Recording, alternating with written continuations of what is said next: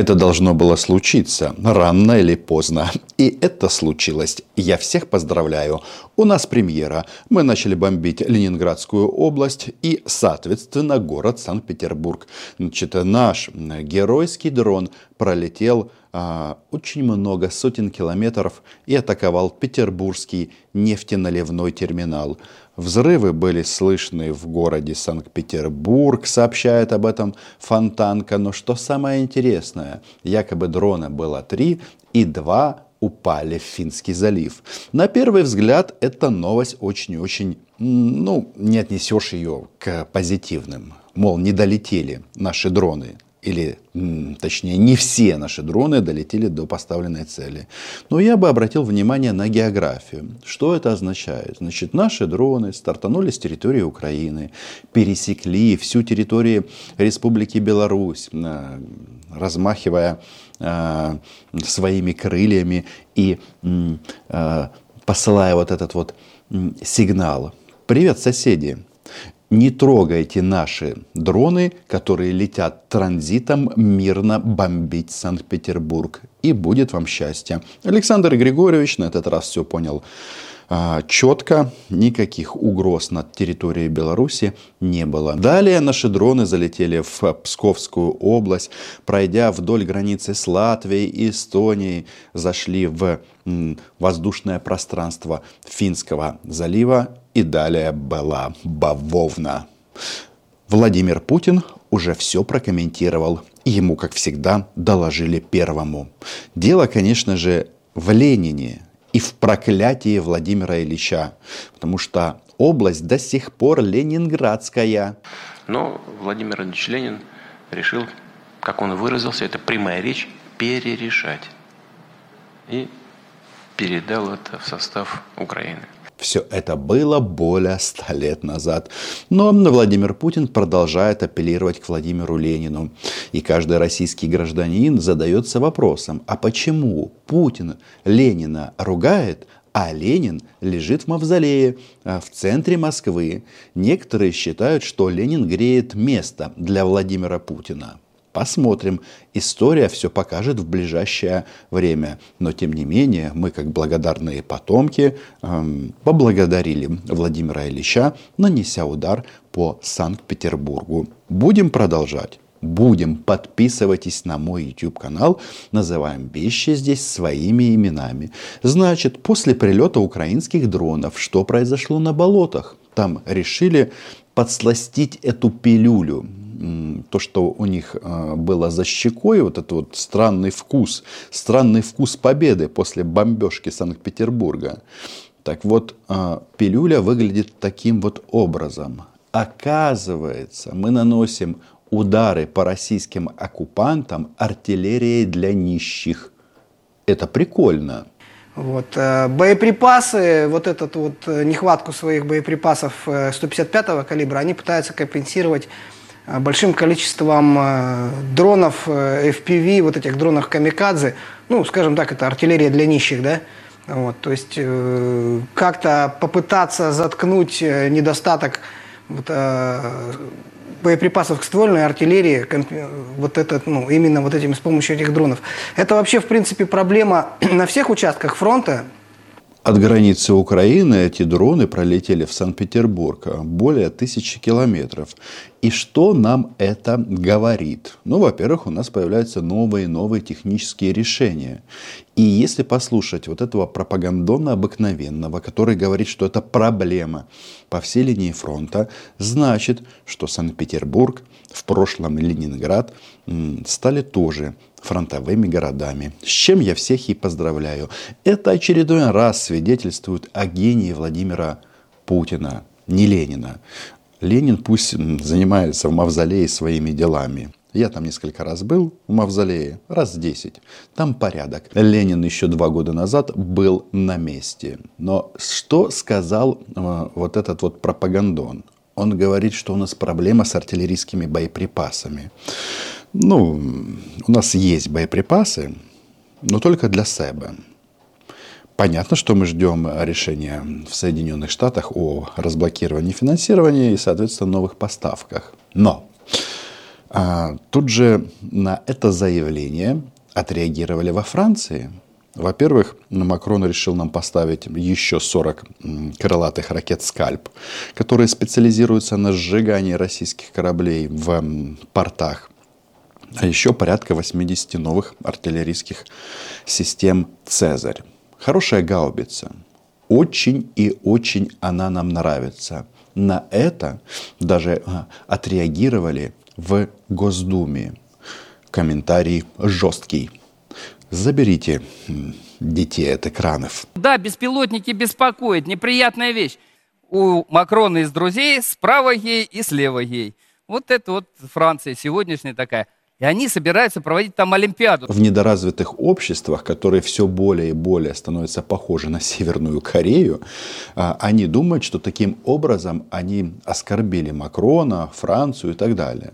Проблема в том а, для Российской Федерации, что французам, как и другим представителям других стран и национальностей, по большому-то счету, мнение россиян, что они о них думают, абсолютно фиолетово то есть по боку. Вы сколько угодно можете ерничать на тему, кто же является другом Макрона. Самое главное, что а, французские цезари днем и ночью продолжают уничтожать российских солдат.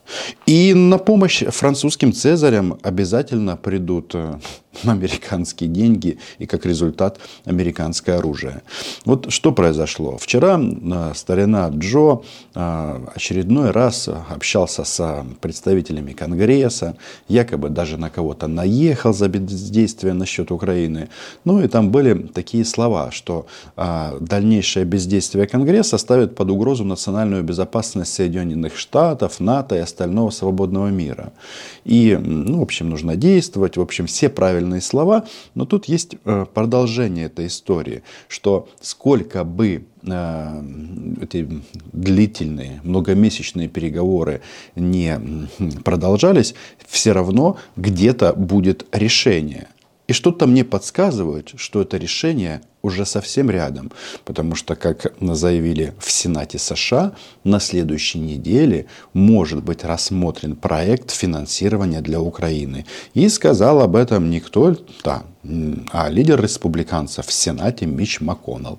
Посмотрим. Тут уже ситуация, когда там размышлять на тему, кто там кому доктор в американской политике, а, мы не будем. Нам нужны деньги для того, чтобы эти деньги были были направлены в американскую военную промышленность, которая поставит нам оружие для того, чтобы а. выжить, а выжить в данном случае можно путем уничтожения российских захватчиков.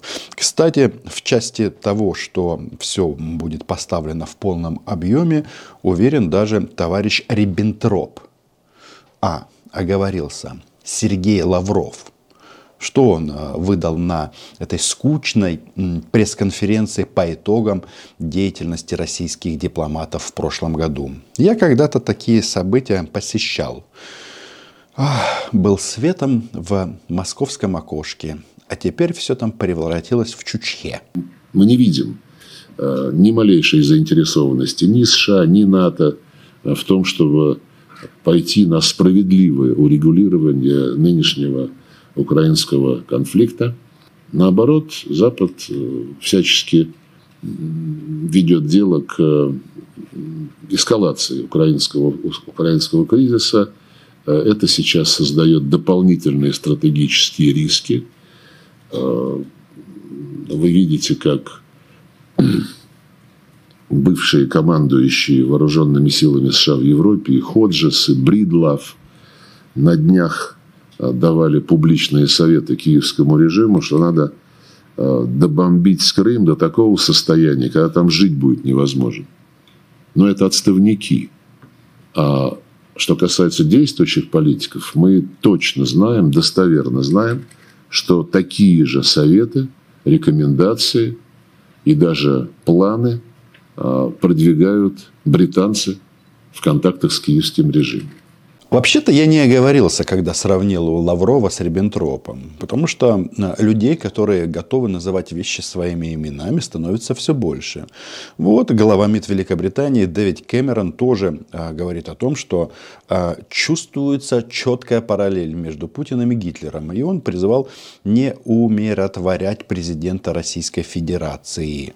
Так вот, а, насчет Крыма добомбить Крым, чтобы там было невозможно жить. Я считаю, что это неправильное решение. Значит, добомбить до такого состояния нужно Белгородскую область, Воронежскую область, Брянскую область и местами Смоленскую. А белорусы а, продолжают обеспечивать транзит украинских беспилотников в Санкт-Петербург и в таком случае ни о чем не переживают. Потому что мы знаем, где находится Мозырский НПЗ. Знаем. Поэтому продолжайте контролировать небо. Мы вас проинформируем, когда будут лететь наши беспилотники, беспилотники в дальнейшем. Значит, что касается Крыма, есть еще один важный момент. Значит, а, чтобы не бомбить Крым, нужно разбомбить Крымский мост. И для этого нам нужны немецкие ракеты «Таурус». Вот многим не понравилось, что вчера в Бундестаге а, проголосовали против решения передачи этих смертоносных ракет Украине. Расстраиваться не надо, все будет как надо нам, потому что это решение было внесено оппозиционной партией, которая, соответственно, с коалицией это не согласовала. Но это примерно, если сейчас в нашем парламенте, в Верховной Раде а, секта Юлии Тимошенко а, вынесет на голосование какой-то вопрос, ну, а нет тарифному геноциду, а потом все будут печалиться или, наоборот, радоваться, что это решение было провалено на в Раде? Ну, потому что у них нет большинства. И, соответственно, а, если мы возвращаемся в немецкую политику, то такое решение, оно, а, ну, как это, вызревает. Да, я понимаю, что это немножечко раздражает, когда ты воюешь, а, Крымский мост находится там, где находится, но таковы реалии. Значит, фиксируем. Лавров уверен, что военная помощь со стороны Соединенных Штатов поставлена будет в полном объеме. И Сергей Викторович Риббентроп, у него все-таки там есть некоторые контакты, есть источники, есть их разведка, они прекрасно понимают, к чему это все ведет. И это здорово. Оля Скобеева что-то начала понимать. В интернете до конца, что же сейчас происходит, так ведь это и есть до конец. Конца. Но... Не знаю, о каком конце идет речь, о чем думает Скобеева. Тут варианты, возможны, разные. Пишите об этом в комментариях. Но следить за ней все-таки смысл имеет. Что я имею в виду? Смотрите на ее, а, не рот, голову в целом.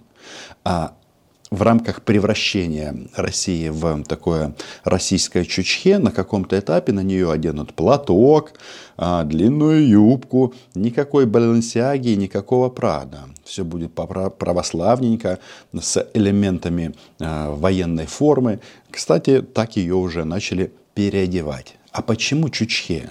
Потому что, это теперь очень важный аспект, мы сейчас находимся на этапе, когда Россия нашла себе новых друзей. И тут внимание белорусам. Вы сейчас слушаете внимательно, как говорят о вас на российский собачка-свинка триколор, и делайте выводы. И главный вывод, который вы должны сделать, это свобода транзита через белорусское воздушное пространство наших украинских мирных дронов мы мирно летим бомбить базу Северного флота, нефтеналивные терминалы и так далее, и так далее. И будем это продолжать делать. Да, белорусы? Слушаем внимательно. Тут нашли вторую Беларусь. Многие недооценивают, но представьте себе, у нас появляется государство с населением 25 миллионов человек, с незамерзающими гаванями, портами, а, возможностью размещения других каких-то объектов, не только гражданского, но и военного назначения, и полностью преданный нам. А, считанные месяцы после визита произошли а, Ким Чен Ына в Хабаровск, в, на Дальний Восток и так далее. И вы смотрите, уже северокорейские рабочие обсуждают их появление в Новосибирске, несколько тысяч человек. Это очень дисциплинированные, а, рабочие, все находящиеся под контролем партийных комитетов, которые смотрят за ними, наблюдают и так далее. То есть это совершенно не те мигранты, к которым мы привыкли.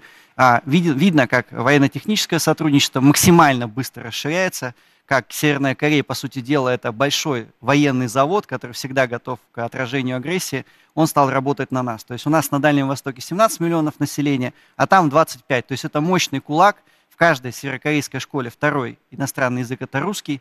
В Хиньяне есть православный храм, который был открыт по инициативе северокорейских КНДРовских властей. То есть это беспрецедентное по уровню союзничества отношения. По сути дела, у нас как будто бы появилась такая своя Беларусь. Я понимаю, что демократии не идеальны, но что-то мне подсказывает, что в этом международном раскладе нам с союзниками повезло все-таки больше, чем российским захватчикам.